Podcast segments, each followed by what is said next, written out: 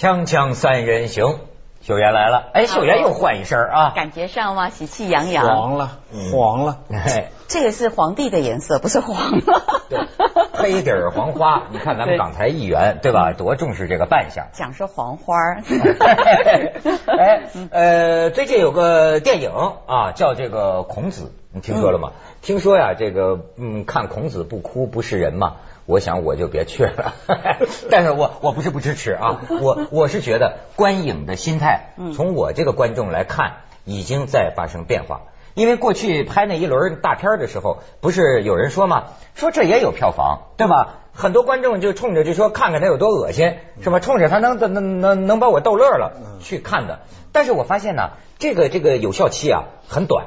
比如说现在我都没看《三枪拍案惊奇》，包括这个孔子。老实讲，这胡梅导演咱们也认识，有这这个都应该支持的，对吧？但是呢，是我的时间太忙了，整天日理万机的，对吧？太忙，没有这个时间。那么忙到连孔子都不看，是不是真的很容易耳根子软，受到影响？如果网上评一些什么东西，或朋友跟你讲些什么东西，就会影响你，你要不要相信网上的？我相信身边的。身边的子东老师，比如说身边的朋友，如果说什么什么，你比如说像这个三枪，像孔子，我一定会去看。但是呢，我会说呀，因为太忙了嘛，我不会去电影院了。就是如果我我看看周围我相信的几个朋友，如果他们跟我说些什么，那么但是像这样的电影啊，又不可不看。那么像我这么忙的人，我就选择呢等一等，等到它出了碟，等到出了碟，那么我啊我看看碟大体。了了解一下，你不可能所有的大片都看。现在国产电影这么繁荣，是吧？你不可能谁都支持。嗯，但是《阿凡达》你就一定去看了，对不对？再忙都要去看，因为它要三 D 效果，不能戴眼镜。这这这这这口碑。当然啊，我也很困惑，中国现在连口碑都是假的，都能是假的，那你该何去何从呢？好像是把孔子跟阿凡达较上劲儿了，是吧？哎，徐老师这个说出话茬了。嗯。呃，针对这个质疑，国家广电总局副局长。啊，这个张洪森说，强调没有任何强制措施让《阿凡达》撤片，提前下线的只是二 D 版，呃，这个有且其下线符合市场规律。由于二 D 票房并不高，造成三 D 买不到票、二 D 不饱和的现象。他说，有关《阿凡达》为孔子让路的说法是谣言。胡梅导演也讲，如果《阿凡达》真因为孔子下线，我是说如果啊。那么，作为一个中国导演，我感到非常温暖，为国家保护国产电影的措施感到温暖。他认为应该有这样的态度。但是，《阿凡达》直指是不是《阿凡达》直指胡梅直指？嗯，关于这个传言呢，是《阿凡达》的片方在炒作。早就应该批判《阿凡达》了嘛？怎么批判的这么晚呢？为什么？我最近已经看到两个批判意见了。第一个是这样说的，说这个。看上去在讲土土人呐，你看一批土人呐，面对侵略惊慌失措，一片混乱，直到一个白人降临了，像救世主一样把他们才救起来，组织抵抗。整个感觉就像以前党代表改造土匪变成游击队这样。嗯啊，所以看这表面上是歌颂土人，其实歌颂白人精英，这这是一个批判。啊，他说西方的虚伪，表面其实背后都是西方的中心主义。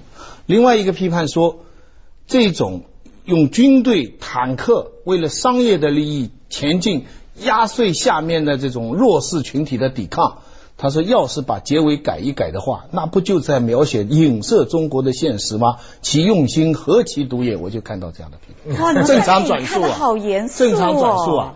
真的，这样的美国现在他们甚至上升到一定的程度，把它跟对台军售、跟呃网络的战、跟贸易战、跟阿凡达一起解读成美国的组合拳对付兴起的中国文化。另有传说说，美国正在禁孔子的上瘾。不准孔子上瘾，因为这代表中国的这个文化对他们的入侵。看来美国这实力不是靠爱国者导弹呐，他靠的是美国大片《阿凡达》呀啊！不过其实我自己看了《阿凡达》，我没有那么多复杂的想法。当然，其实这个徐老师讲的，我觉得哎，也也许是有道理的。可是你看到《阿凡达》的时候，其实你第一个主观就觉得。纳美人真是一个非常团结而且和谐、一个祥和的社会，连一根草你都不能随便去侵犯到它的生存权，对不对？那种感觉，再加上现在其实我们每一个人其实都在弱肉强食，都在彼此之间的竞争，所以你说如果可以到那样一个潘朵拉的星球，那是多么的渴望。然后就是因为美国的像这种这个强势中毒侵略，了，中毒了。我我中毒了是吧？啊我这么单纯，对呀、尤其你在台湾的立场更不一样啊。那台台湾怎么了？弱智？什么对台接受吗对对台接受，你是说我们是纳美人哦，对不对？不是不是，台湾倒是有一个类似于纳美人的那么个族，叫什么呢？阿美族吗？阿美族，对对对，阿美族，阿美但。是其实我觉得、那个被国民党压迫的很惨吧？也还好，我们其实是很和谐的社会。讲到和谐，延续那个话题的。讲到和谐，我跟你讲，人家这个还有这个段子呢。所以要我说呀，我们这个《锵锵三人行》开的这个微博啊，呃，有个上面讲马英石说先秦诸子啊召开电影孔子的座谈会，老子首先发言。老子说：“圣人之道，为而不争。”小孔这次大失风度啊！这是这，因为啊，另另另就是意思小孔跟那么美国佬去争是吧？啊，对对对，小孔这次大失风度。墨子接着发言了，说反天意者必得罚。我看票房会很惨。孟子也附和说：“得道多助，失道寡助。”我同意老莫的看法。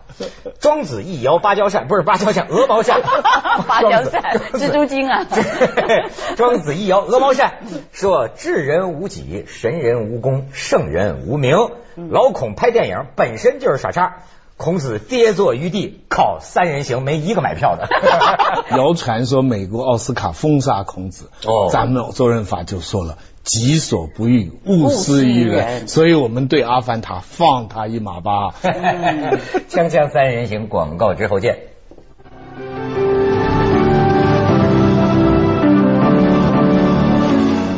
这个孔子这个电影咱们没有看过啊，当然我刚才说我个人不去看不代表我我让大大大大家都应该去看，这支持国产电影嘛，是吧？但是我说的意思啊，是说这个电影啊，它也是个话题，是新时期中国当代。为什么你看电影商他会想到拍孔子？现在不都讲价值观吗？是价值观这个词儿原本是你们知识分子爱说的，我原来根本在不太懂什么意思。我说价值观讲价钱吗？是吧？就就就是好坏嘛，就人要知道好坏。现在我越来越发现，人跟人之间的很多矛盾和冲突，包括许很多时候两口子之间，对吧？甚至说相爱的人，最后为什么不能在一起？就也许你们感情很好，但是你们会发现呢，价值观不同不同，真的是很麻烦的一件事儿。所以我就说，这个时候中国经济高速发展，人们都感觉到价值观空缺。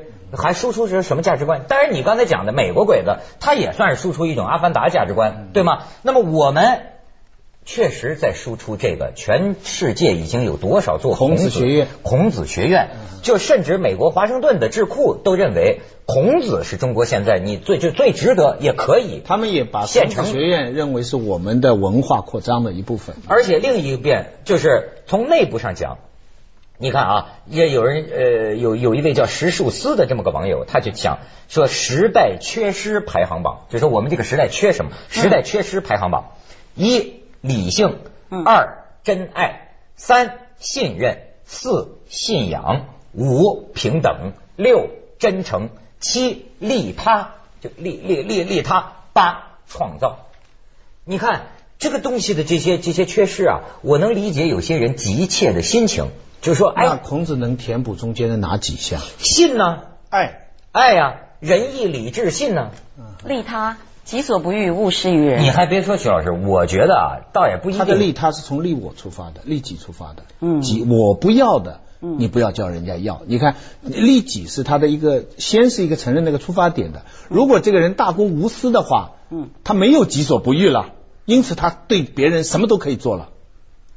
你你要你要推断下去，所以所以他也不纯粹的利他。呃，孔子这个不会不是说大公无私，那不是的。呃，人人为我，我为人人嘛。啊，对对对对对，还 是咱们共产党的语言讲的好啊。对对对对哎哎，秀妍，我倒想问问，嗯孔子的这个这个气氛，嗯，这个气场，在台湾感觉比在大陆重得多吧？我觉得其实每一年在孔统总这个孔子诞孔辰啊还是孔子啊？孔子 孔子诞辰的时候，其实我们都有祭孔的仪式，然后每一年其实活动都很正式，什么八义呀、什么这些的活动，这些我是不太了解这个细节，但是每一年在这个时候，然后我们的教师节，然后我们在就是尤其是在讲到这个《论语》，然后还有这部分的时候，其实我们的教育是很强调的，但是我觉得现在其实大家的这个道德观香港最近被否定了。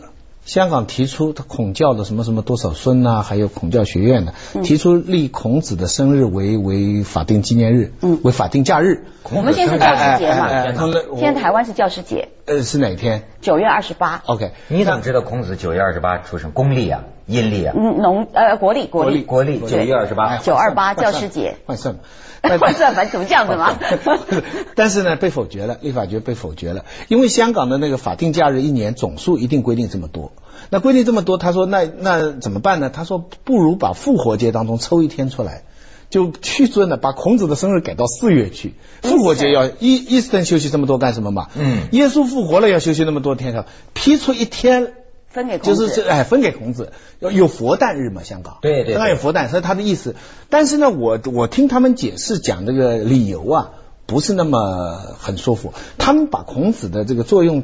呃，狭窄化了，缩小他就是说，我们要是有孔教的话，社会上青少年呢就不会吸毒啊，就就黄段子少一点啊，总而言之就会好好做人。我觉得其实是当孔孔子的学说变成了孔教以后，它的作用又又不一样了，所以最后被否决了，没没有没有在香港没有。孔子的儒家思想，其实现在在世界各地哦，大家都会在 T 恤上，像年轻人都会印 Confucius，、就是孔夫子。但是也有很多老外，就是他们的小小男孩，他就说我很 confused，他在说什么？confused 就是疑惑，对我很疑惑他在说什么。字有点像。对，孔夫子跟 confuse 哈，Confuse 啊，对对，confuse 孔夫子就创造了个疑惑。对他他，因为他说，其实因为很多的这个，我们其实早期的很多的道德观念跟现在的时代的价值跟背景是不一样的。以前就说男女授受不亲，唯女子小人难养也，这话倒也对不对没错？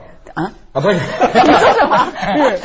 哦 不是不是，你得罪我了个别个别女人像个别男人一样，都是小人，这么说对吧？嗯 为男子与小人难对，养你们对。你们对小人的理解错，他小人并不是一定是道德低的意思。你没听过易中天跟于丹他们争过吗？嗯小人就是弱势群体，就是民众。哦，就是庶民。哎哎，就是就是民众，就是小呃呃，就君子喻以义，小人这个这个喻以利利。就是说，人民你要给工资嘛，你不能免整天叫我觉得人们无就说偿劳动。这个孔子啊，他呢，在我印象中啊，那么就是这么一个道德人格，很牛的这么一个人，我这虽不能治很。主观呢呃我我心向往之。不过不过，现在随着这个电影，我我相信上次那个于丹解读解读已经促使很多人去读孔子。对是这电影出来，我相信正面的来讲，一定会引导更多的人去读他的原著。如果出现这样的情况下，那是真的非常好的。但现在也有些人在担忧，包括知识界有些担忧，因为他们觉得孔子的负面的那些东西。就被统治阶级一直用的君君臣臣父父子子，强调服从，强调劳心劳力两分法，包括对女人的这这这这种看，所有这些阶级论，就是其实这不一定是孔子这个人当初的本意，嗯，因为他当初我们谁都不认识他，我们知道的都是汉代以后的。每一代的朝代拿它出来要我们供的这么一个东西，是很多人在想它跟现在这个王猛在这里就在说嘛，说你孔子讲这个东西跟现在的一些东西，比如说要不要维权，嗯要不要人人平等，是有冲突的公民公民知情权。孔子这个民可使是是是是什么？这不可使知之，这这个使由之。你这个东西跟公民知情权又是什么关系？等等，它跟现代的这个观念呢，也是不不不见得完全融洽的。它其实有一部分是冲突的。然后现在也有些学者就把这些断句都断成现在很好的来解释，讲得很美好。就当然学术界很多啊，就刚才那个“民可使由之，不可使知之”的，他们就通过不同的断句法，就变成现在很好的一个。很符合现在讲法的那些，我不记得油脂。但是你比如说啊，像是孔子是会不会有一点这种希望拿道德来拯救社会的这么个意思呢？那应该是有。他当初是失败的，那么后来呢？但是其实中国后来从来没有完全融合过。中国，我我最欣赏孔子的，或者是最太学说的是一种精神，就是说中国多少年来的读书人，他们都这么或者说二，他们相信有一些道理，皇帝也要遵守，而另外有一些人呢，他们认为没有这么些道理，或那些道理是不重要的，谁做皇帝他就是最大。谁的官最大，说的话就最正确。历朝历代有这么一些人，而有一些人他不相信刚才讲这条。他你官再大，你大到皇帝，你也得听一些理。万历十五年，你看过了？嗯。皇帝小时候就有一班老师去跟他讲讲孔子的那些道理。那那个小皇帝听不要听啊，睡着了。他睡着了怎么办呢？旁边人提醒他，他他敲一下。哦，把他叫醒起来啊，也不敢直接对他怎么样，然后再讲这番道理，然后以后皇帝要做什么事情，他们就会冒死跪在那里。说冒死，他们为什么不是为自己？他就是为了有这么一番道理啊，民为重啊，这个社稷次之，君为轻。当然，现在人家说这番还是统治术了，这个，但是不管怎么样。比你趴在皇帝面前，皇帝要怎么样你就怎么样。但是就说是咱们这个罪责不归在孔子，但是甭管怎么说啊，孔子的很多想法在后来被人理解的，其中有些啊，咱就今天就觉着有点嗯没劲的东西，就是什么呢？士大夫的这个好名。嗯，你知道那天我听一个美国来的学者这个讲啊，我觉得也挺受启发。他说中国的这个士大夫啊，他说你看着古往今来，他。这个胸怀天下等等等等，可是他好的是自己的名，他并没有真的把黎民百姓作为这个公民，人人平等，他们的权益放在心上，所以出现多少个这种说。那就中国士大夫就说，比如说我是这清廉啊，两袖清风，甚至就是说恨不能皇帝你你你帮我杀头，杀头我就那时候逼逼着明朝皇帝杀他，对吧？就跟皇帝叫板，你杀我，你一杀我我就成名，我就青史留名。你这个啊，跟那种真的是说什么对老百姓好，当然还有一些在历史上有争议的问题，比方说要不要为了你个人的一一个人的名声。让全城的百姓玉石俱焚，这在历史上也是可以讨论的问题，对吧？有些人就是说我我我子啊，我我我我我我我就什么呃留取丹心照汗青了。可是呢，你有没有通过民主选举的办法问过每一个是不是大家都大家的这个这个城里的人，我们是是不是愿意跟你这么训了？这也有个问题。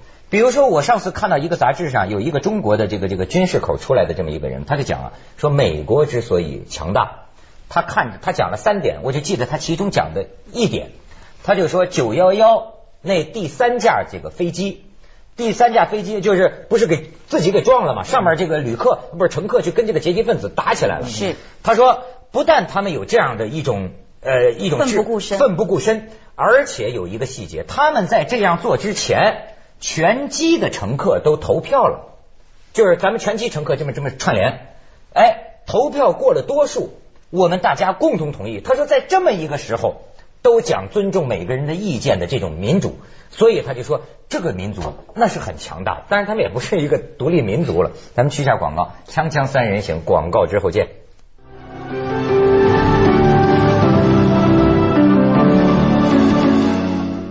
你像为什么我刚才提这个？哎，徐老师，你刚才是有什么？不能用后来的西方，就是文艺复兴以后形成的近代的民主这些观念来苛求，比方汉代、宋代的那些知识分子。当然，你这样来来苛求他们，但是我总觉得历代在知识分子跟皇帝以及他下面的这些太监们，以及他那些高官的子弟们。